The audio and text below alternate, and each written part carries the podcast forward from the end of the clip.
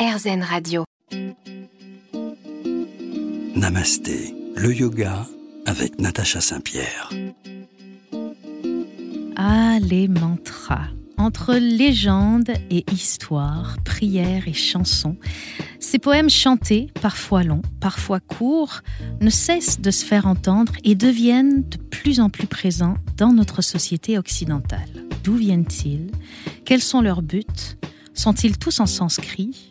Comment sont-ils offerts de yogi en yogi Aujourd'hui, c'est Charlotte Saint-Jean, notre invitée, qui va nous raconter tout ce qui touche au mantra. Restez avec nous. Namasté, le yoga avec Natacha Saint-Pierre.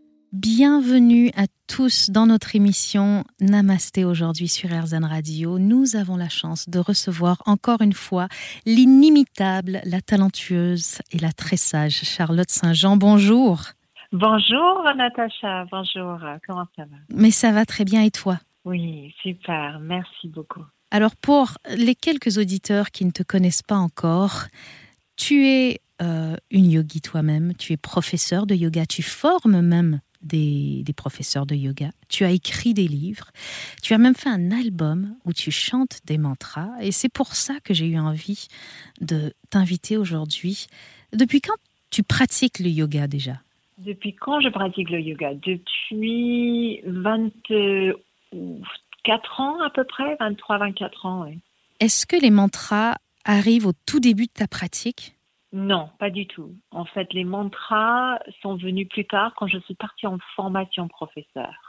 Et là, j'étais en formation avec l'école Shivananda, mm-hmm. qui sont, c'est une école assez spirituelle où tous les matins on faisait du, du kirtan.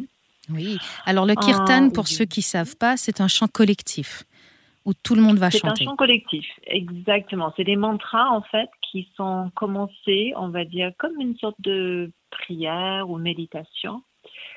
Et nous, donc euh, élèves ou, ou participants, répètent en fait les, les mots en chantant. Et après, ça devient un chant collectif et euh, en forme méditative en fait. C'est comme une méditation en musique et en chant. Plutôt que de se concentrer sur sa respiration, on va se concentrer sur un texte en particulier et euh, ça va nous permettre de cultiver une certaine énergie, je suppose. Ça cultive une certaine énergie et je dirais donc la pratique seule de, de ces chants, c'est quelque chose d'énergétique vibratoire. Mais quand on est dans un groupe et c'est un collectif, il y a davantage d'énergie. Comme dans un cours de yoga, si on pratique seul, il y a une certaine énergie, certes, mais quand tu pratiques avec une, une grande communauté, ou en groupe, ou en cours, il y a une autre énergie du collectif qui va affecter ton corps, ton cœur, ton esprit. Et donc toi, tu vas découvrir le mantra dans cette école Shivananda, dans les kirtans au départ. Est-ce que tu te t'appropries euh, cette technique assez rapidement? Oui, parce qu'il faut que je revienne juste un tout petit peu en arrière. Quand j'étais très jeune, je passais beaucoup de temps à l'église. Mhm. Et mon église, c'était une église euh, assez gospel, assez, assez évangéliste en Angleterre. Ouais. Et euh, on chantait énormément.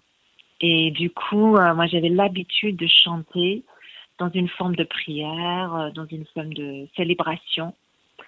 Pas que le dimanche d'ailleurs. Mais on dit d'ailleurs que, coup- que chanter, c'est prier deux fois.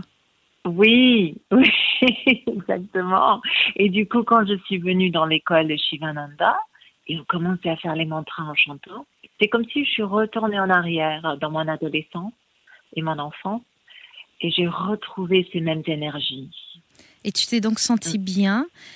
Euh, Oui. entre le moment où tu découvres les mantras comme ça sous forme de kirtan et le moment où tu arrives toi-même à les pratiquer pour toi, à choisir lesquels tu prends et tout, il se passe combien de temps? Ça te prend combien de temps avant d'être à l'aise avec cette nouvelle pratique autour du yoga?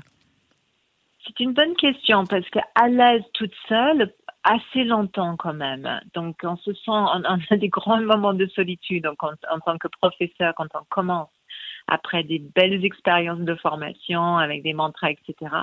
Et de se mettre là devant les élèves et de commencer à chanter un home devant ces personnes ou de chanter un C'est intimidant. Il se passe un temps quand même de confiance en soi.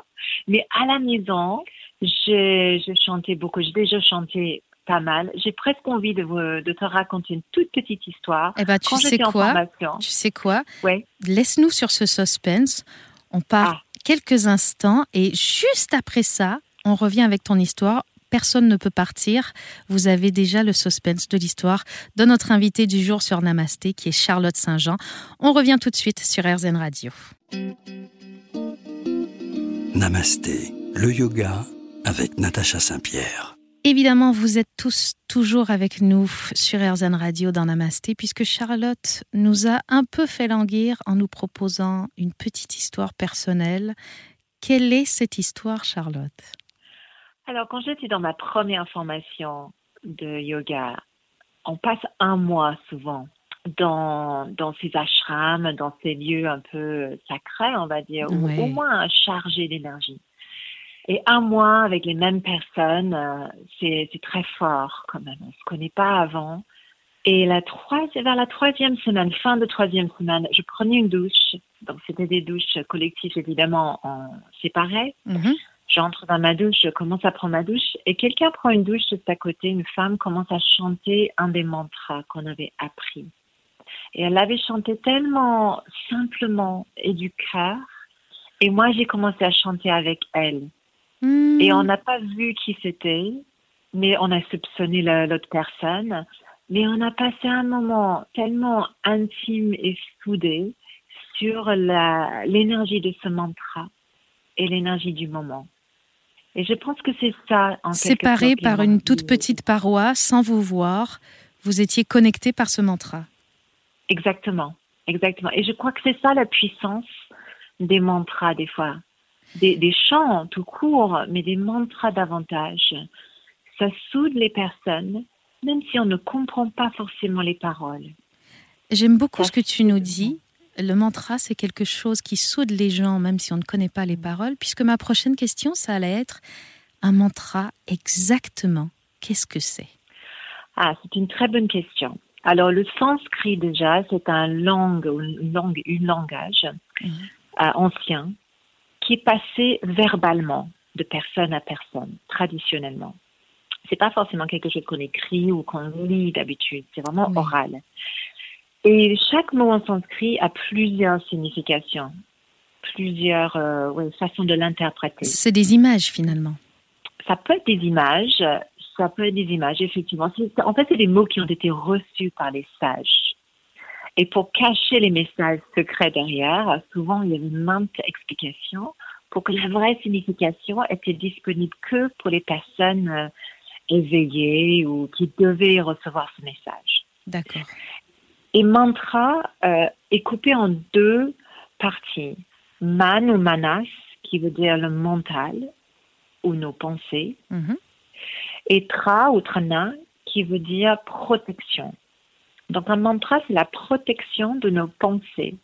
On pourrait presque dire que ça, c'est une abstraction de nos pensées pour qu'on vienne vraiment dans un ressenti du cœur.